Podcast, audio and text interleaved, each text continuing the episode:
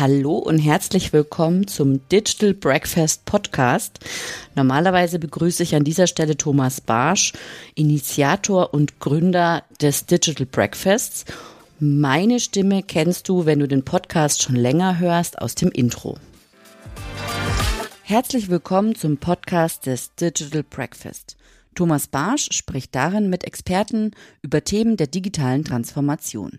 Er veranstaltet jeden Dienstag und Freitag das Digital Breakfast. Alle Informationen dazu findest du auf www.digitalbreakfast.de. Abonniere dort den Newsletter und außerdem abonniere diesen Podcast und bleibe auf dem Laufenden. Mein Name ist Valerie Wagner und ich wünsche dir viel Spaß beim Hören.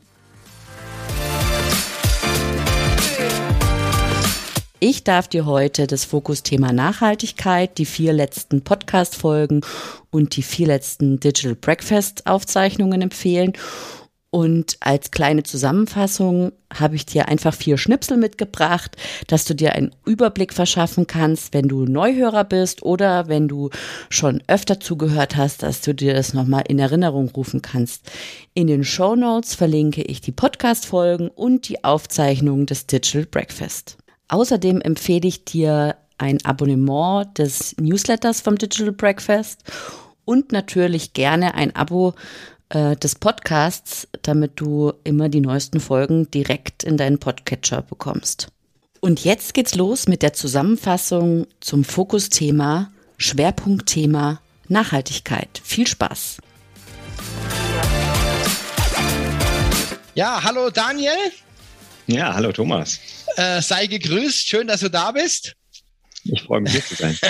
Wir, äh, also ich fange halt immer so an, ähm, dass ich die Gäste auch mal so ein bisschen selber vorstellen, dass sie einfach mal so ein bisschen erzählen, ähm, ja, wo sie, wo sie herkommen, was sie so machen. Genau, vielleicht startest du einfach mal. Ja, sehr gerne. Also ich bin 39 Jahre alt, äh, habe zwei äh, Kinder, die sind fünf und sieben. Und äh, bevor ich gleich noch mal ein bisschen mehr zu meinem Privatleben erzähle und was mich da motiviert, ähm, vielleicht, was mache ich eigentlich den ganzen Tag? Bei mir dreht sich alles, wie du so schön sagst, um Nachhaltigkeit. Als LinkedIn Top Voice wurde auch honoriert, dass ich seit geraumer Zeit ähm, mich zu dem Thema auch äußere öffentlich. Ich blogge dazu. Ähm, warum tue ich das? Weil ich mich eben unheimlich wieder mit beschäftige beschäftige und äh, sehr viel lerne. Und dieses Wissen möchte ich teilen, weil ich glaube, dass äh, es wertvoll ist, äh, dass immer mehr Menschen sich damit beschäftigen und davon erfahren. Und das adressiert sowohl, was kann ich, was kann jeder Mensch persönlich tun im Privatleben, als auch vor allem, und das ist wahrscheinlich der viel größere Hebel, was können Unternehmen tun. Und deshalb halte ich auch Vorträge dazu und ähm, versuche eben auch Menschen äh, darüber so ein bisschen zu begeistern, denn das ist äh, mein Leidenschaftsthema, mein Herzensthema, was ich zum Job gemacht habe inzwischen und äh, berate deshalb auch Unternehmen dabei, wie sie Nachhaltigkeit äh, voranbringen, zwar, äh, voranbringen können, und zwar ganzheitlich äh, und auch wirksam. Ne? Und mhm. ähm, das ist etwas, äh, was ich beobachte, was, wo, wo es noch viel Potenzial gibt. Ähm, genau, und deshalb ist das inzwischen mein Job. Ist ja nicht mein Spezialthema, deswegen bist du ja da, ja, aber äh, so als, als äh, Wahrnehmung von außen sehe ich das genauso, ja. Ja, hallo Lisa, schön, dass du da bist. Hallo zusammen. Vielleicht stellst du dich einfach noch mal kurz vor, selber. Genau, sehr gerne. Lisa Unkelhäuser, mein Name. Ich bin jetzt seit knackendem Jahr bei Bosch, bei Bosch Climate Solutions, um genau zu sein, verantworte als Geschäftsleiterin des Unternehmens, äh, war davor elf Jahre bei der IBM, mehr im Bereich Digitalisierung habe dort viel mit Industrie- und Automobilkunden zusammengearbeitet und bin jetzt quasi von der Digitalisierung zur Dekarbonisierung und darf jetzt hier gemeinsam mit dem Team schauen, wie wir mittelständische Unternehmen beraten auf dem Weg in eine klimaneutrale Zukunft. Ja, und die persönliche Motivation, wie, wie bist du zum Thema gekommen? Wie denkst du dazu? Warum beschäftigt dich das? Ähm, und, äh, und dann auch angeschlossen, warum macht Bosch das, was sie da tun? Ähm, was, was motiviert euch als Bosch, äh, das äh, auch in die Welt zu tragen?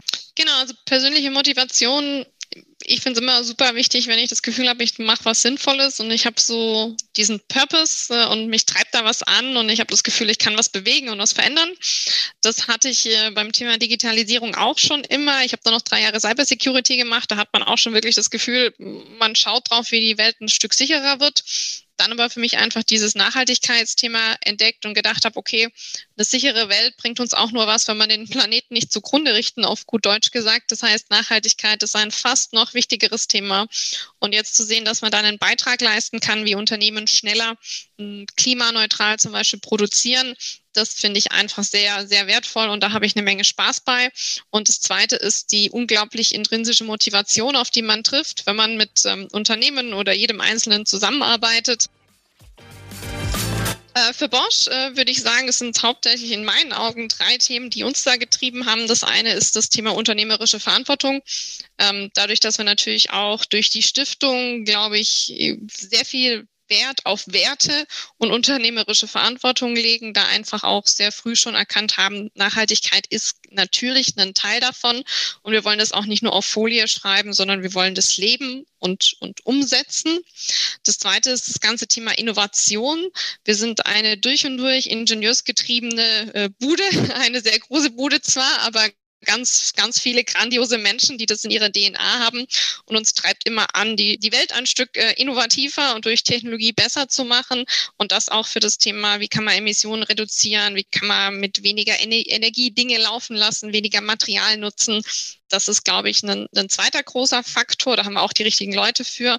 Und das Dritte ist es natürlich wirtschaftlicher Erfolg. Man besteht nicht über 100 Jahre, wenn man nicht wirtschaftlich erfolgreich ist. Wir wachsen und wir haben früher erkannt, dass Nachhaltigkeit und vor allem das Thema Klimaschutz eben Teil von strategischen Positionierung ist und eben für uns auch Wettbewerbsvorteil dastehen kann und somit die Basis für wirtschaftlichen Erfolg.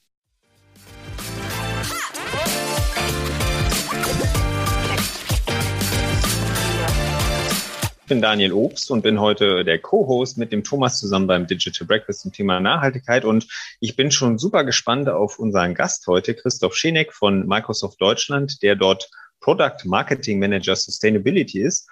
Und gerade diese Kombination aus Nachhaltigkeit und Digitalisierung interessiert mich auch nochmal besonders heute, denn ich komme aus dem digitalen Wandel und mache jetzt die Nachhaltigkeitstransformation. Von daher habe ich diese beiden Berührungspunkte in meiner Vita ohnehin drin.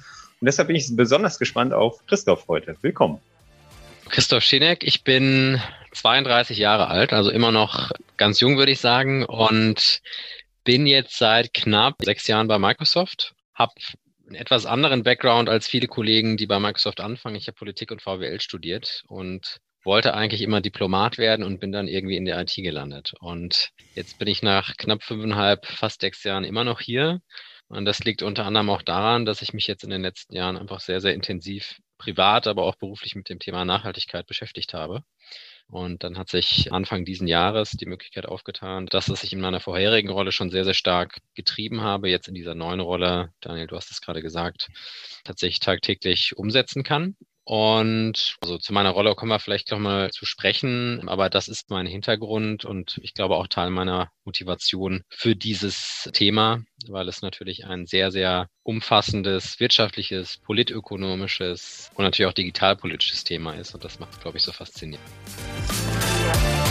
Ja, super spannend. Auch deshalb, weil natürlich, und vielleicht steigen wir da gleich mal ins Thema ein, man auch äh, festhalten muss, dass die Digitalisierung und all das, was wir so im IT-Betrieb inzwischen haben, durchaus ja selber für einen nennenswerten Fußabdruck in der Welt sorgt. Jetzt nicht nur in CO2, aber natürlich auch, sondern auch was Ressourcen, seltene Erden und all diese Dinge angeht. Und äh, das ist natürlich immer so ein bisschen diese Zweischneidigkeit, äh, dass Digitalisierung, ich sag mal, so ein bisschen so Fluch und Segen zugleich ist, ne? weil mit jedem Megabyte, äh, was wir produzieren, was über die Leitung transportiert, irgendwo gespeichert wird, wir natürlich einen Teil des Problems wiederum vergrößern, in Anführungsstrichen, während wir gleichzeitig wahrscheinlich digitale Lösungen unbedingt auch brauchen, um die Problematiken überhaupt äh, beherrschen zu können. Und ähm, deswegen vielleicht schwenken wir jetzt mal so ein bisschen in Richtung Microsoft und wie seht ihr eigentlich eure Rolle in diesem Thema und warum seid ihr eher der Segen als der Fluch in diesem Bild?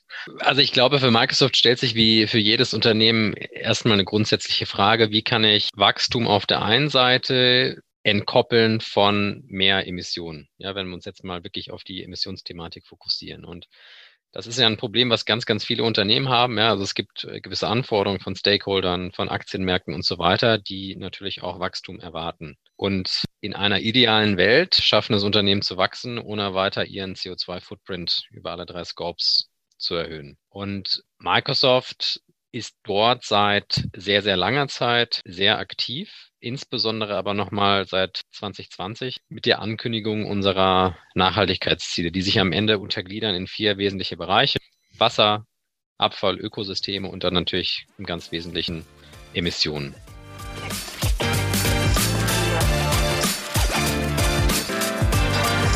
Ja, ich darf euch recht herzlich begrüßen, Daniel und Daniel. Schön, dass ihr da seid. Hallo Daniel, hallo Thomas. Ja, hallo auch von meiner Seite. Schön, dass ich hier sein kann. Dann steigen wir ein. Ich übergebe einfach mal an unseren Co-Moderator, an den Daniel Obst. Ja. Gerne. Ich habe äh, direkt mal ein Zitat rausgegriffen. Äh, du sagtest GLS Bank und wenn ich die Webseite aufmache, dann kommt da als erstes ein Zitat. Äh, da geht es in Richtung Privatkunden, aber das ist, glaube ich, spricht uns Menschen als erstes an. Und da steht: Mit jedem Euro entscheiden Sie über die Zukunft. Billig oder Bio, regional oder global, Good Bank oder Bad Bank. Ne? Und das äh, fand ich irgendwie ganz sprechend bei der Frage, was hat eigentlich Nachhaltigkeit mit Geld zu tun? Und damit wir das genau verstehen, was diese Begriffe damit zu tun haben, freue ich mich eben, dass Daniel hier ist. Und äh, die GLS Bank, stelle ich mal ganz kurz noch vor, ist 1974 gegründet worden, bezeichnet sich als die erste Ökobank der Welt, ist also wirklich schon ein altes Geldhaus, äh, bald 50 Jahre alt und ähm, steht in dem Fair Finance Guide. Ich weiß nicht, wer den kennt, wir können ihn in den Speaker Notes verlinken, auf auf Platz eins seit Jahren. Und da werden die nachhaltigsten äh, Geldinstitute eben bewertet und auch die nicht so nachhaltigen werden dort auch bewertet. Und man sieht dort auch und kann nachlesen, warum das so ist. Ja, und jetzt habe ich eine Quizfrage an dich, Thomas. Was glaubst du denn, welche Bank im letzten Jahr zur Bank des Jahres gewählt wurde und auch in den acht Jahren davor? Ja, das ist jetzt natürlich eine ganz, ganz schwierige Frage, wenn wir heute die GLS Bank hier haben bei uns. Ja, im Übrigen, ich habe es auch durch Zufall gelesen. Ja, also ich denke, wir sind hier in einer Top-Gesellschaft. Ich habe es ja schon angekündigt. Also wir sind, glaube ich, in einem sehr, sehr guten Umfeld unterwegs und ich freue mich drauf und also ich beantworte jetzt auch die Frage GLS Bank, ja. Genau, tatsächlich. Also zum neunten Mal in Folge. Das muss man sich das mal unglaublich gehen lassen. Das ist wirklich unglaublich, weil das sind immerhin Kundenbefragungen. Ne? Das sind nicht irgendwie irgendwas anderes, sondern es sind Kundenbefragungen und in einer nennenswerten Zahl mehrere Zehntausend. Also das ist schon ein stolzes Ergebnis und deswegen super klasse, Daniel Schneider, dass du hier bist heute als äh, Seniorreferent Wirkungstransparenz, wie es offiziell heißt. Und da kommen wir gleich zum spannenden Begriff Wirkungstransparenz. Was genau ist das denn? Und deswegen herzlich willkommen und ja, schön, dass du da bist. Ja, danke.